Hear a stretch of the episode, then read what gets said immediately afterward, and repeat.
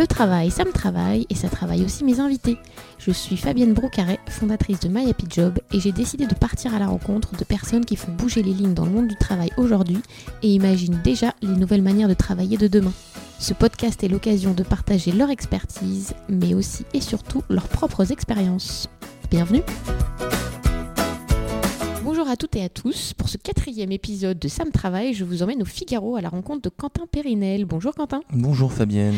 Alors, est-ce que vous pouvez nous raconter pour commencer comment vous êtes tombé dans la marmite du journalisme et pourquoi avoir choisi le monde du travail comme terrain de jeu?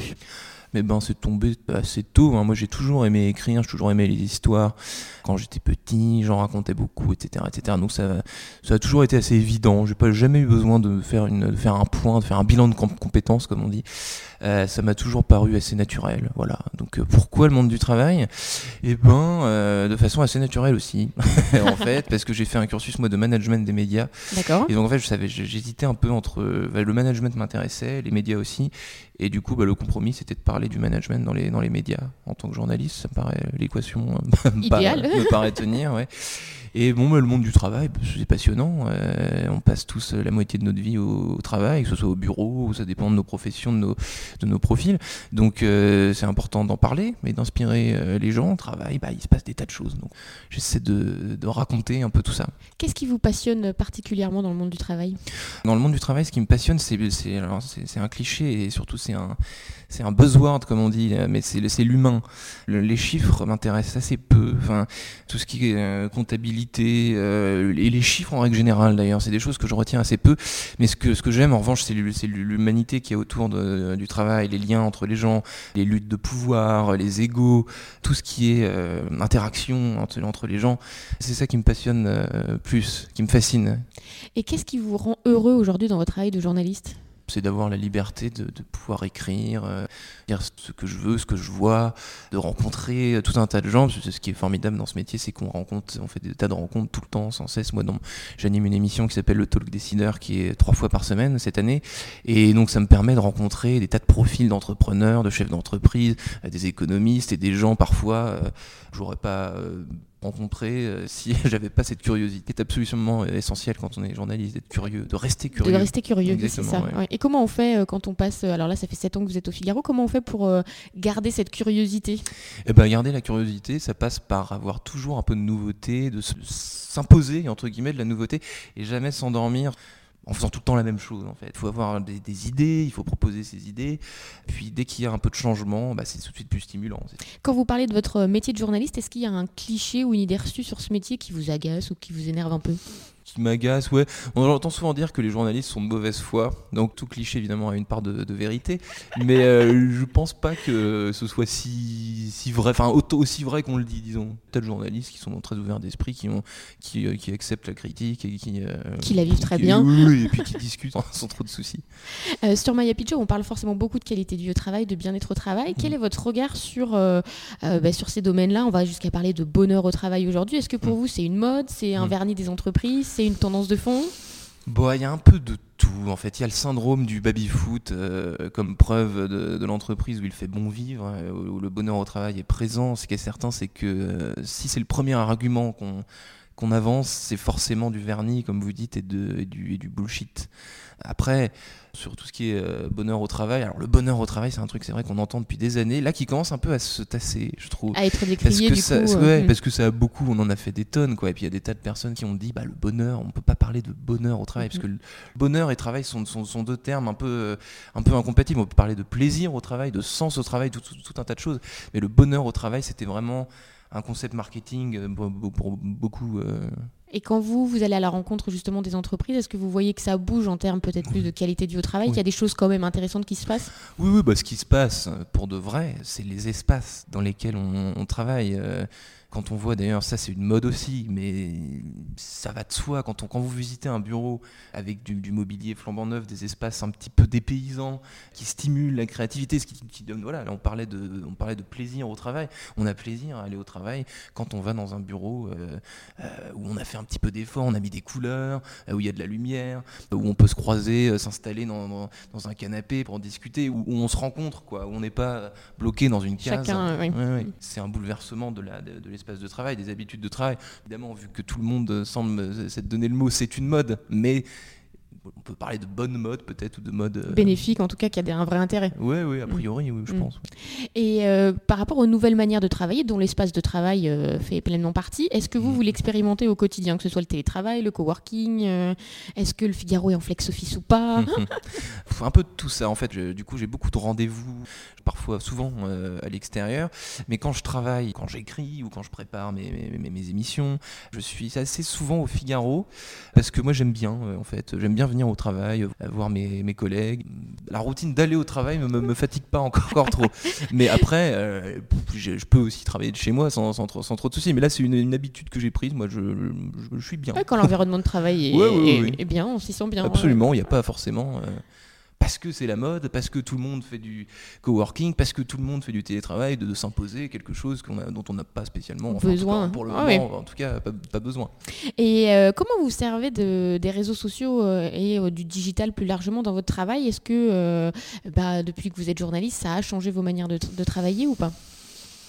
Ça change forcément euh, les manières de travailler et l'utilisation des réseaux sociaux euh, change aussi. Enfin, Twitter, euh, par exemple, était il y a, il y a 6 ou 7 ans, peut-être moins violent Aujourd'hui, j'ai l'impression qu'aujourd'hui sur Twitter, par exemple, les seules choses que les gens que les gens lisent, c'est les clashs, les clashs, les, clashs les, les, les, batailles euh, mm-hmm. idéologiques, les insultes. Il faut mm-hmm. forcément combattre, quoi. Il faut forcément sortir l'épée. Mm. Et euh, en revanche, les, tout ce qui est, euh, bah, typiquement, ce que, ce, que, ce, que, ce que je fais moi, c'est pas, pas une, une, frustration ou quoi que ce soit. Simplement, je me rends compte que sur LinkedIn, par exemple, il y a un public beaucoup plus comment dire qualitatif entre guillemets parce que bah, les gens lisent et les gens euh, leur envie première quand ils vont sur LinkedIn c'est pas de sortir l'épée et, de, et, de, faire des tacles vous voyez. C'est pas le clash qui prédomine sur LinkedIn alors que sur Twitter c'est plutôt ça qui qui donc tout ça sont des sont des, sont des choses qui changent vous êtes très, très connecté hyper connecté ou? Moins qu'avant j'ai plus de notifications sur le smartphone, j'ai tout, tout enlevé. Euh, Instagram, euh, Twitter, euh, LinkedIn. et pour ceux qui n'arrivent pas à décrocher, vous arrivez quand même très bien à... oui, oui, oui. Alors je, reçois des, des, notifs pour les textos et pour les appels, en fait. Tout le, reste, tout le reste est muté et mis, mis, en sourdine pour éviter que le téléphone s'allume trop souvent parce que c'est un c'est un facteur de stress assez ça donne l'illusion d'être débordé et d'être en fait ça, ça, prend en otage l'attention alors que ça n'a pas lieu d'être d'être dérangé par une notif d'une appli qu'on consulte à peine euh, ou une fois par mois ça n'a aucun, aucun intérêt. Aucun intérêt Donc là-dessus j'ai aussi pas mal euh, je me suis imposé cette, euh, cette cure de sans notification. Et ça va bien. Oui, j'ai consacré une chronique d'ailleurs à ce sujet. La vie sans notification, c'est très bien aussi. On a une, euh, un rituel, une tradition dans le, dans le podcast. Donc, les, nos invités précédentes, qui étaient Fanny et Sophie Le Sage, qui sont euh, les auteurs d'un livre qui s'appelle Balance ta cape, avaient une question pour vous par rapport justement à un de vos euh, livres sur les sans-expressions à bannir au, travail et sur votre chronique aussi, qui était le, le bureaulogue, qui a très bien marché, je crois, qui reste voilà, une, une chronique qu'on aime aller voir. Et donc, leur question, c'était quel mot en cette fin d'année 2019 vous avez envie de bannir ou en tout cas d'éviter au travail, au bureau? Alors, un mot que je crois on entend de moins en moins, heureusement, mais que, qui quand même fait partie des, buzzwords euh, de l'entreprise, c'est la bienveillance. Être bienveillant, c'est terrible. la, la, première des bienveillances, je, je crois, c'est je ne donne pas dire bienveillant à toutes les, à, toutes les sauces parce que c'est assez agaçant et assez hypocrite dans certains cas. Donc de l'utiliser avec euh, parcimonie. Oui, oui. parce que c'est bien, la, bienveillance évidemment, c'est quelque chose, quelque chose, c'est quelque chose d'essentiel. Mais voilà, c'est comme tout buzzword, dès qu'on l'utilise trop, ça produit l'effet inverse de ce qui était escompté. Euh, Qu'est-ce qui vous a amusé dans cette euh, chronique, le, le bureaulogue hmm, Ce qui m'a amusé, c'est de tendre l'oreille tout le temps, dans chaque couloir, dans chaque salle de réunion, dans chaque dîner aussi, parce que euh, les, mots, euh, les expressions, l'éthique de langage, c'est des choses qu'on entend au bureau, mais aussi à la, maison. Dès qu'on voit des amis qui bossent, qui sont ingénieurs ou qui sont avocats, évidemment, il y a des jargons propres, et ces, jargons euh, pro, bah, ils sont aussi dans le, dans le perso, donc ça m'a fait, fait beaucoup rire. Et j'avais aussi énormément de, de, mails de, lecteurs qui, eux aussi, entendaient des tas de choses et me les proposaient par mail, et il m'arrivait parfois de, recevoir des mails hilarants de, certains, de certains lecteurs, ça, ça, transpirait le, le vécu, quoi. On sentait que vraiment, euh, il y avait une relation épidermique à ces mots et qu'il suffit d'entendre un, terme pour avoir euh, le- le- le poil qui se hérisse assez. Et donc notre prochaine invitée sera Anne-Sophie Tusinski qui a fondé Cancer at Work. Quelle serait votre question pour elle?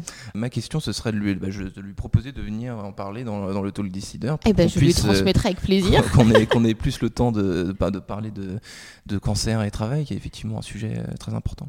Et une question précise à lui poser, en plus de l'invitation que je transmettrai avec plaisir. Ma question ce serait est-ce que le tabou de la maladie et, et travail est en passe d'être- d'être d'être résolu en France? Peut-être vaincu. Oui.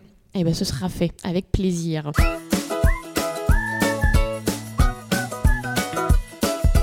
On va passer à la deuxième partie de notre podcast avec un jeu de questions-réponses euh, un peu plus euh, court et dynamique. Quel métier vous rêviez de faire enfant? Le métier que je fais au- aujourd'hui, de façon assez évidente. euh, C'est chouette d'être à la bonne place. bah oui, c'est vrai, après tout. L'endroit que vous préférez pour écrire? Tout seul chez moi avec une musique classique. euh, et un café, voilà. Une capsule Nespresso, musique classique, silence, fenêtre ouverte, Le cadre parfait. les bruits de la ville, mais pas trop fort, et, euh, et puis voilà. Très bien. Le meilleur conseil qu'on vous ait donné dans votre vie professionnelle? Euh, c'est de pas avoir peur, euh, de pas être impressionné par les autres, aussi euh, impressionnant puisse-t-il paraître, et faire preuve d'audace. Très bien. Une journée de travail réussie, c'est quoi pour vous? Une journée réussie, c'est une, une journée où on rencontre des gens et où on discute et où on est inspiré par, euh, Par ces par personnes. toutes ces personnes qui nous entourent et qu'on croise pas toujours. Voilà. Et justement, en parlant de rencontres, est-ce qu'il y en a qui vous ont particulièrement marqué? Je pense à une réunion, justement, c'était euh, avec l'amiral Loïc Finaz, qui est le directeur de l'école de guerre, que je ne connaissais pas, euh, et que j'avais vu dans son bureau à l'école de guerre, justement, aux Invalides. Et j'avais passé une heure avec lui à discuter d'héroïsme au quotidien. C'était après le décès d'Arnaud Beltrame et tout le monde parlait de- d'héroïsme justement et d'héroïsme du quotidien. Et donc je l'avais interviewé justement sur ce thème de euh, bah, qui sont ces héros du quotidien et il y en a énormément Oui, les professeurs, les infirmières, euh, des tas de métiers dont on dont on parle pas beaucoup et qui euh, sont des héros fondamentalement. Tout à fait. Qu'est-ce que votre travail vous a appris euh, sur vous-même? Il m'a appris euh, qu'il fallait toujours que j'ai un peu de nouveauté, toujours un petit peu de piquant et que je pouvais pas euh, me contenter de faire la même chose tout le temps, d'être répétitif, que la créativité c'était quelque chose de super important. Et puis il m'a aussi appris à quel point on a besoin des autres pour s'inspirer, pour avoir des idées, de jamais se retrancher sur soi-même. Il faut voir du monde et, euh, et discuter, voilà. Quelle serait votre plus grande fierté professionnelle à ce jour? Hmm, je sais pas. De, ah, de- jamais avoir été pistonné, tiens. C'est bien. voilà. Euh, Qu'est-ce qu'un bon chef, un bon manager pour vous? Eh ben, c'est pas un cerbère qui euh, est là pour fliquer. C'est quelqu'un qui fait confiance, hein, qui arrive à saisir chez ses collaborateurs, chez, euh, chez tous les membres de, de son équipe, qui arrive à saisir leurs singularités, leurs envies, leurs frustrations. Et qui arrive à les, à les inspirer à sa manière et à les laisser libres, sans mettre des bâtons dans les roues, sans fliquer, sans euh, tout ça. Un mauvais manager, c'est un cerbère qui empêche les autres euh, d'aller au fond de- au fond d'eux-mêmes, qui empêche les autres de s'exprimer, euh, juste pour être le chef. Oui, Voilà, surveiller le- les le- petits le- Voilà, chefs. exactement. le petit chef, c'est le plus terrible des, des managers. On a beaucoup parlé des mots à bannir ou à éviter au travail. Est-ce qu'il y a un mot que vous aimez ou que vous chérissez même dans le vocabulaire du travail? C'est un buzzword encore une fois, mais le terme, le terme inspirant, qui est agaçant, qui est à la fois, peut à la l'être, fois qui m'agace, moi je l'utilise, hein, moi je plaide coupable pour le coup. Euh, le terme inspirant, euh, que, que- qui, est, qui est un, un vrai buzzword, mais qui je, je- je trouve est essentiel, hein, parce que les gens inspirants et les dialogues inspirants, les rencontres inspirantes, Ça fait du bien. c'est un moteur, voilà, et, et je pense que c'est euh, c'est un mot à la fois agaçant et essentiel. Et pour finir, vous avez un- écrit un livre euh, qui s'appelle Vivement la retraite. Alors, Bah est-ce que, que vous vous dites, pas. voilà, est-ce Bah que vous oui. dites Vivement la retraite bah non, non, non, je- je- je- c'est un grand point d'interrogation. La retraite, euh, moi j'ai 29 ans, j'ai eu 29 ans il y a quelques, quelques semaines, et, euh, et bah, la retraite, moi j'y pense pas du tout. Non. Si votre question c'est à quoi ressemblera euh, quand j'aurai l'âge, enfin l'âge qui aujourd'hui est prévu, moi ce sera probablement plus le cas. Est-ce que la retraite existera toujours? Ça, je- Probablement, on va pas supprimer la retraite, mais sous quelle forme, ça c'est. euh, je, vous, je vous répondrai dans, dans quelques années. écrire sur un, livre sur la retraite à, 28 ans? Bah oui, bah justement, c'est cocasse. Mais oui. C'est cocasse parce que j'avais même 27 ans. C'est parce que, euh, c'est parce que voilà, est-ce que j'en aurais moi Si aujourd'hui, c'était ça le, qui était marrant euh, comme exercice, c'était si aujourd'hui je, devais partir à la retraite, qu'est-ce que j'aurais envie, qu'est-ce que je ferais? C'était prendre le pouls un peu, à la fois prendre le pouls des autres, parce que j'ai, pour ce bouquin, j'avais quand même, j'avais quand même parlé autour de moi à des, des personnes qui s'apprêtaient, qui allaient partir à la retraite, puisque le, le bouquin c'était un rétro-planning de l'année du départ à la retraite. Euh, et, du coup, pour sonder un peu euh, euh, les questions qu'ils se posent, ce qu'ils ont envie de faire, est-ce qu'ils attendent la retraite depuis des, depuis des années, ou alors est-ce que est-ce qu'ils en ont peur, enfin des, tas de choses. Et c'était assez marrant de, de, discuter avec une génération qui veut avoir le, qui a le bonheur de partir à, la retraite ou le malheur, parce que parfois ça se passe pas, ça se passe pas bien, et puis on retrouve, on, on, retrouve du travail et des missions à droite à gauche, soit en association ou, et, en entreprise. Et quels conseils justement suite à ces rencontres vous auriez envie de transmettre bah, à ces personnes qui sont dans leur année, dernière année de, vie active entre guillemets? C'est d'y réfléchir euh, vraiment avant, parce que euh, c'est ce que me disait d'ailleurs une sociologue, euh, une sociologue à ce, à ce sujet, c'est que la retraite, tout le monde l'attend, enfin beaucoup l'attendent, mais peu la préparent vraiment. Et la préparer, c'est pas seulement justement l'aspect comptable, financier, etc. C'est aussi qu'est-ce que je vais faire, qu'est-ce que je vais faire d'un point de vue humain, qu'est-ce que je veux, quelles activités, mmh. quelles, quelles, activités je vais faire? C'est terrible parce que parfois la la, retraite, une fois qu'on y est, ben, c'est un, un, vide, un vide parfois assez pesant. Merci beaucoup Quentin. Bonne journée, à bientôt. Merci, à bientôt.